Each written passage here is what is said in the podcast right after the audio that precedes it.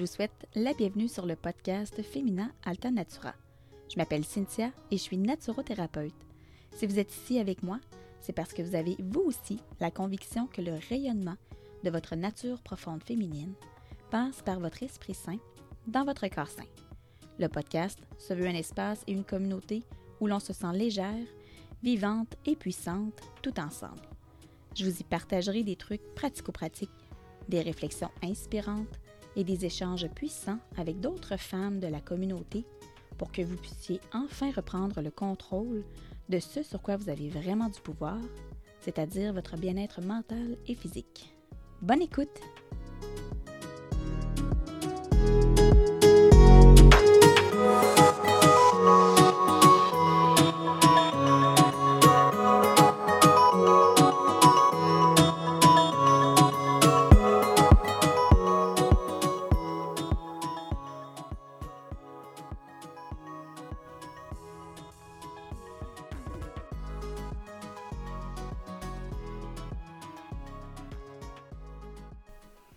Hey hey, j'espère que vous allez bien. Donc aujourd'hui, on rentre dans le vif du sujet et on parle de vitalité. Et vous allez voir, des fois je parle euh, de vitalité, des fois je parle de bien-être dans les différents épisodes, euh, parce que je vous dirais en fait que je les, utilise parfois de façon interchangeable, mais aujourd'hui, je vais vraiment vous parler de vitalité. Donc je vous propose quelques définitions euh, sur la vitalité selon différentes approches et je vais vous partager 7 trucs pour optimiser votre vitalité au quotidien. On commence ça maintenant.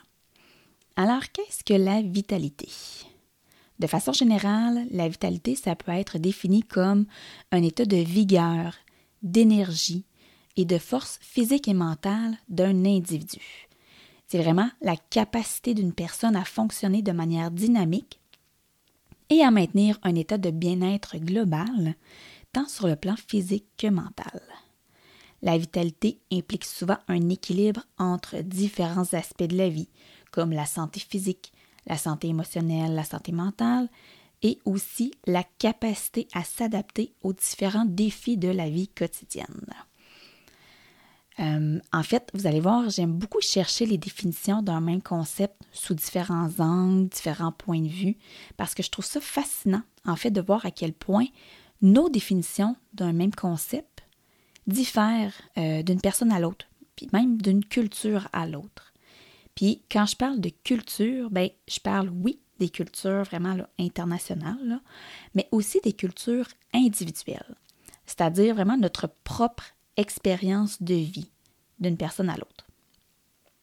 Alors, si on y va au niveau euh, des différentes définitions que j'ai ressorties, euh, je débuterai avec la définition selon la médecine traditionnelle chinoise. Donc, de ce côté-là, la vitalité, en fait, c'est étroitement lié à la circulation fluide du qi, ou, euh, est-ce qu'ils définissent ça comme étant l'énergie vitale à travers les méridiens du corps. Elle dépend de l'équilibre entre le yin et le yang, qui sont des forces opposées mais complémentaires, ainsi que des cinq éléments soit le bois, le feu, la terre, le métal et l'eau. C'est une harmonie, en fait, dans ces différents aspects-là, qui favorise la santé et la vitalité, alors qu'à l'inverse, un déséquilibre ben, va entraîner des troubles. La médecine traditionnelle chinoise considère aussi les organes internes, leur fonction et la qualité du sang comme des facteurs essentiels pour maintenir la vitalité. Donc, ils ont différentes pratiques comme l'acupuncture, la phytothérapie chinoise et le qigong euh, qui sont utilisés pour rétablir l'équilibre énergétique et donc favoriser la vitalité. Si on passe à l'Ayurveda, euh, qui est un système traditionnel de médecine indienne, en fait, la vitalité de ce côté-là serait plutôt liée à l'équilibre de trois doshas Vata, Pitta et Kapha. Là, je m'excuse, je ne sais pas si je les, euh, si je les prononce d'une bonne façon, mais bon. Euh, voilà, c'est comme ça qu'on va les prononcer aujourd'hui. Donc, la vitalité, elle est optimale lorsque ces doshas fonctionnent harmonieusement. On a Vata qui est associé à l'air et à l'éther. On a Pitta qui est associé au feu et à l'eau. Et on a Kapha qui est associé à la terre et à l'eau. Un déséquilibre dans les doshas, en fait, va entraîner des troubles physiques et mentaux. Donc, la vitalité, dans cette perspective-là, elle implique l'harmonie entre le corps, l'esprit et l'environnement, qui est favorisée en fait par des habitudes de vie, une alimentation et des pratiques qui sont adaptées à la personne, donc sa constitution individuelle, euh, qui, euh, qui, est identifiée comme étant le prakriti, et euh, aux déséquilibres éventuels qui sont identifiés comme vikriti. Si on passe à la culture bouddhiste, une culture que j'aime beaucoup, beaucoup, euh, donc la vitalité, est souvent associée à la conscience éveillée et à la pleine présence dans le moment, donc le moment présent. La pratique bouddhiste met beaucoup l'accent sur la réalisation de la nature interdépendante de toute existence et la cultivation d'une conscience attentive et probablement que vous avez déjà entendu parler en fait de mindfulness. Donc la vitalité, elle est perçue comme émanant de la compréhension profonde de la nature impermanente de la vie et de la libération de l'attachement. Puis ça, c'est un concept qui est super important euh, au niveau de la culture bouddhiste, c'est que euh, tout change et donc le fait de, s'attacher à ce qui est euh, va entraîner nécessairement une souffrance. Donc la vitalité, elle s'exprime par une énergie qui est équilibrée, par la compassion envers soi et les autres, et par la poursuite du chemin vers l'éveil. Donc la vitalité dans la culture bouddhiste, c'est vraiment lié à la clarté mentale, à la paix intérieure et à la connexion avec la réalité ultime. En médecine occidentale, la vitalité, c'est généralement associé à la capacité du corps à fonctionner de manière optimale, à maintenir l'homéostasie et à soutenir les différents processus physiologiques qui sont nécessaires à la vie. Donc, elle va être mesurée vraiment à travers différents indicateurs comme la fréquence cardiaque, la fonction respiratoire, la santé cellulaire, la résistance aux maladies et la récupération après des stress physiques. La vitalité peut aussi être liée à des aspects psychologiques comme la vigueur mentale et émotionnelle. Puis, en fait, pour la médecine occidentale, la clé, c'est vraiment d'avoir des habitudes de vie saines, y compris une alimentation équilibrée, de l'exercice physique régulier et la gestion du stress pour euh, soutenir notre vitalité. Donc, c'est vraiment intéressant. Euh, on remarque qu'il y a plusieurs éléments qui se rejoignent d'une définition à l'autre, pardon, comme le bien-être physique, le bien-être mental, l'énergie, l'harmonie, l'équilibre.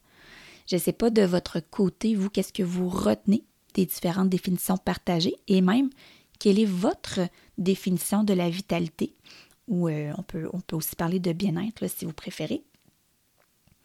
Donc, euh, je serais curieuse que vous euh, veniez me partager ça sur les différents réseaux sociaux. De mon côté, là, je vois vraiment la vitalité comme étant un bien-être total. Euh, puis c'est vraiment le, ultimement là, c'est un sentiment de se sentir là.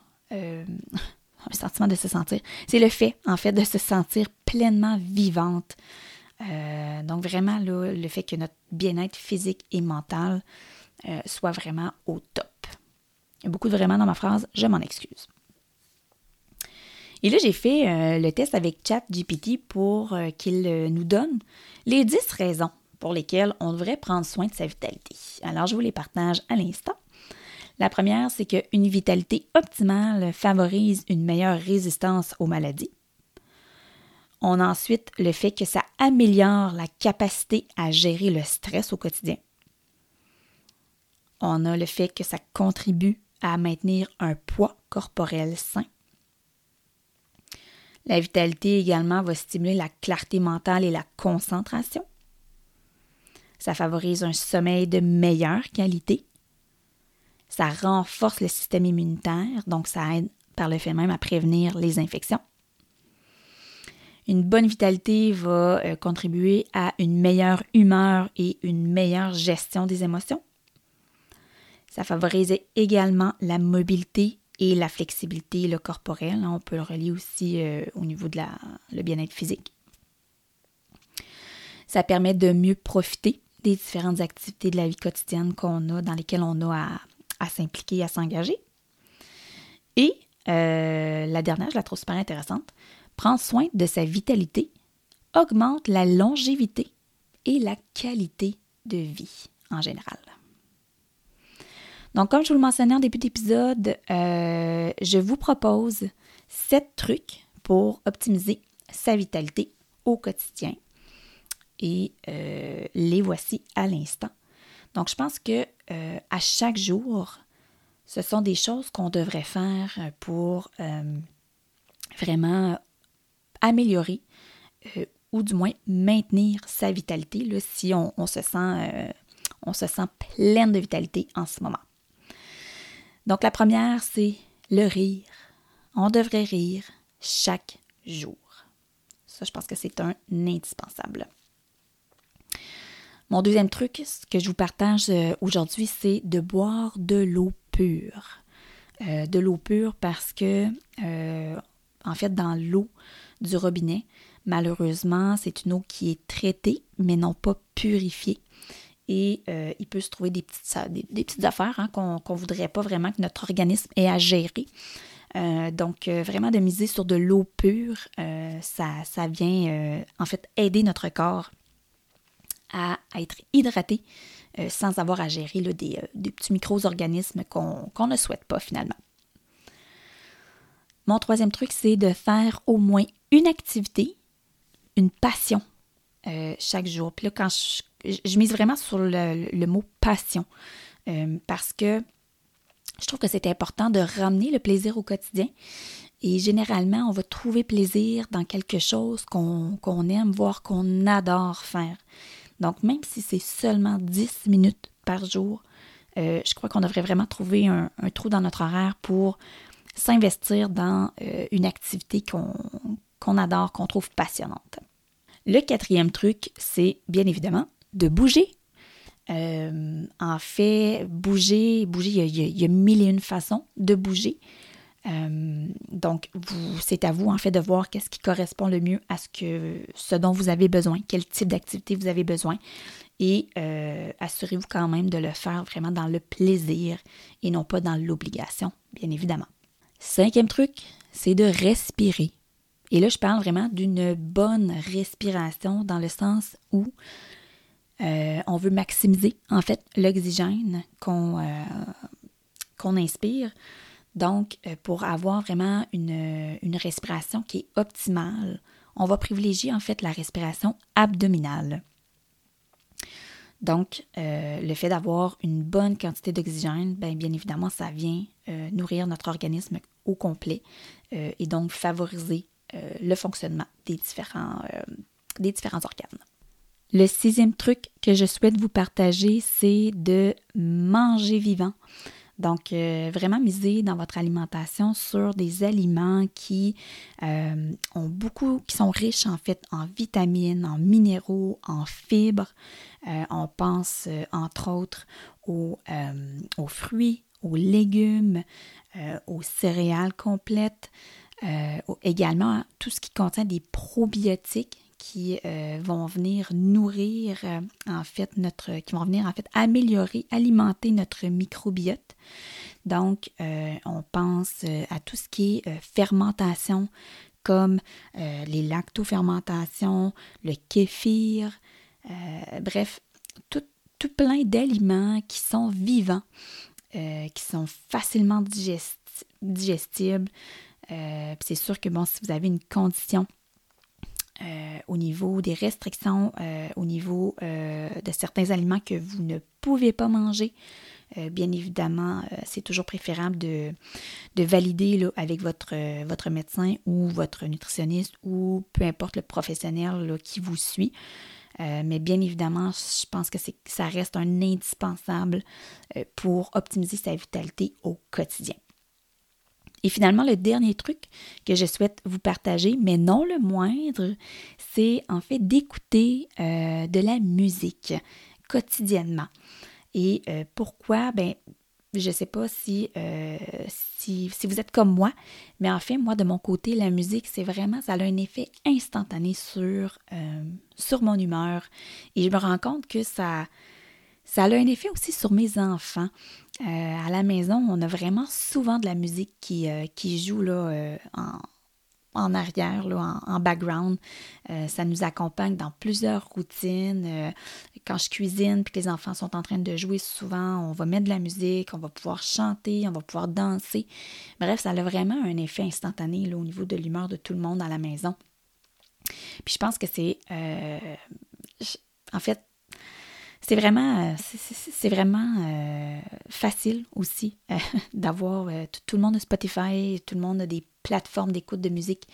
Euh, c'est vraiment accessible, puis c'est vraiment un incontournable, je pense, au niveau de, de son humeur, de sa vitalité, de se sentir bien, tout simplement, euh, de ramener de la légèreté dans la journée.